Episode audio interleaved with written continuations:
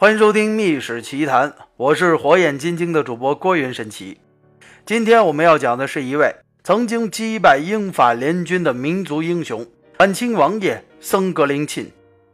话说李鸿章曾经自称自己是晚清的裱糊匠，那么如果说这李中堂真的是裱糊匠的话，那僧格林沁就可以称得上是晚清的消防队长。晚清的这位王爷僧格林沁，原本出生较为低微，他的父亲不过是科尔沁蒙古一个部落的四等台级。后来由于道光皇帝选择了他，过继给了自己没有孩子的妹妹，所以这僧格林沁才从一文不值的落魄头领之子，变身成为了身价百倍的蒙古亲王。也正是因为道光皇帝对他的知遇之恩，所以这僧格林沁将他的一生都交付给了清朝，为了清朝的安宁战斗，最终直至战死沙场。翻开清史中对于僧格林沁的记载，关于他的都是不停的在战斗，无论是在太平天国，或者是捻军，甚至英法联军面前，他都没有丝毫的畏惧。世人都知道他在八里桥被英法联军打得大败而回，又因为他的不计后果，把英法联军的使者巴夏里扔进了监狱，就耻笑他是无能无脑的王爷。可是又有谁知道，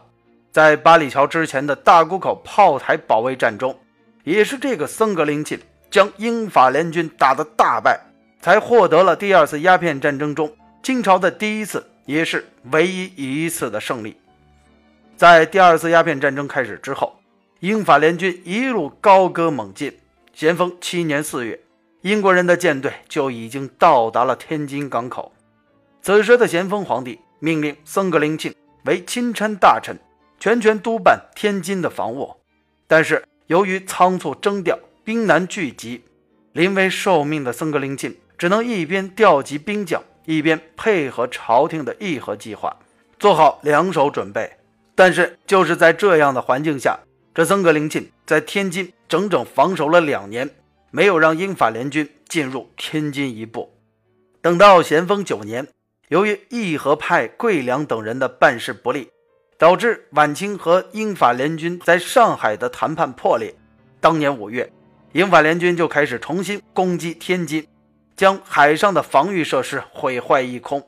同时炮轰大沽口炮台。在当时的提督史春良当场就被大炮击中身亡。后来，由于清军的火力没有办法与英法联军的抗衡，只能任由英法联军登陆。此时的僧格林沁面对如此的颓势，却镇定自若。他一方面下令要坚决打击登陆联军，一方面示意将英法的船只放入内河河口。他想要瓮中捉鳖。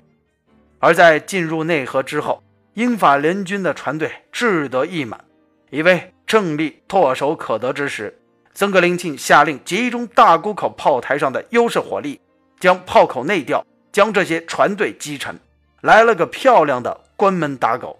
而经过密集的炮火轰炸，这些进入内河的英法联军直接被击沉了十三艘，而那些登陆的联军步兵也被僧格林沁带来的蒙古骑兵所击败。并且斩敌四百六十四人，于是，在这样惨痛的伤亡之下，僵持数日之后，英法联军引船而去。但是，这吃了败仗的英法联军贼心不死，经过大沽口炮台的惨败，他们在六月份又联合美国和俄国军队重整旗鼓，卷土重来。不过这次他们可算是学乖了，他们避开了僧格林沁所在的大沽口，转而从北塘进攻天津。不出意料的是，面对如此的四国联军，清军大败而逃。而僧格林沁此时只能保证大沽口两岸地区不被占领，无法出兵救援。就在此时，联军又暴露出了进攻北京的意向，咸丰皇帝顿时就慌张了。于是，咸丰皇帝就紧急的给僧格林沁亲自发下了一道手谕，强调天下的根本是北京城，而天津是北京的门户。僧格林沁应当着眼全局，放弃大沽口炮台，即刻回防，保证天津不被敌人占领，保护京城的安全。而只有这样，才算是不辜负了皇帝的苦心。于是就这样，僧格林沁等于是将大沽口炮台拱手送人。在撤离他浴血奋战的大沽口之后，僧格林沁率领部队驻防通州，但是由于回师太晚，导致天津沦陷，因此他被夺去了三眼花翎，同时也被免去了领侍卫内大臣和都统的职务。但就是在这样的情况下，僧格林沁依然不计前嫌，在八里桥之战中与联军英勇作战，结果惨败而回。据当时的俄国特使伊格估计，当时清军投入了三万骑兵，损失一千人，而法军仅仅死亡三人，受伤十七人；英国军队也只死亡两人，受伤二十九人而已。也正是因为这次清军的大败，英法联军火烧了圆明园，咸丰帝逃走，并且朝廷里面的主和派还将僧格林沁作为战败的替罪羊，力主皇帝剥夺他的一切官职。可这僧格林沁根本不在乎这些虚名。在玄丰十年，当时的捻军又在山东、河南兴起，于是僧格林沁又临危受命奔赴前线。但是因为他的蒙古骑兵在大沽口以及八里桥的伤亡惨重，于是他只能率领八旗军和绿营军四处奔波，替清朝剿灭这些四处流窜的半军事性质的土匪团体。一直到了同治四年五月。在山东曹州，僧格林沁的部队被上万的捻军包围，且战且退，最后因为所骑马匹不堪重负倒地而亡。僧格林沁被捻军所杀。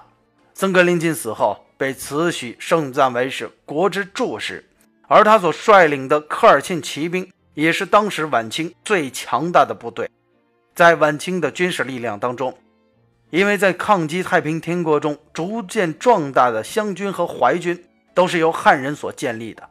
所以这僧格林沁可以说是当时清朝皇室可以依靠的最后一支满蒙的军事力量。而僧格林沁的死亡，也就预示着所谓的八旗骁勇善战的光环被帝国主义的船坚炮利和晚清的腐朽统治彻底打破了。好了，今天的密史奇谈就先讲到这里，我是火眼金睛的主播郭云神奇。如果你想看到这位传奇的晚清王爷的真容，请关注我的微信公众号“郭云神奇”，直接在公号后台回复“骑士”两个字。我是火眼金睛的主播郭云神奇，我们明天的密室奇谈不见不散。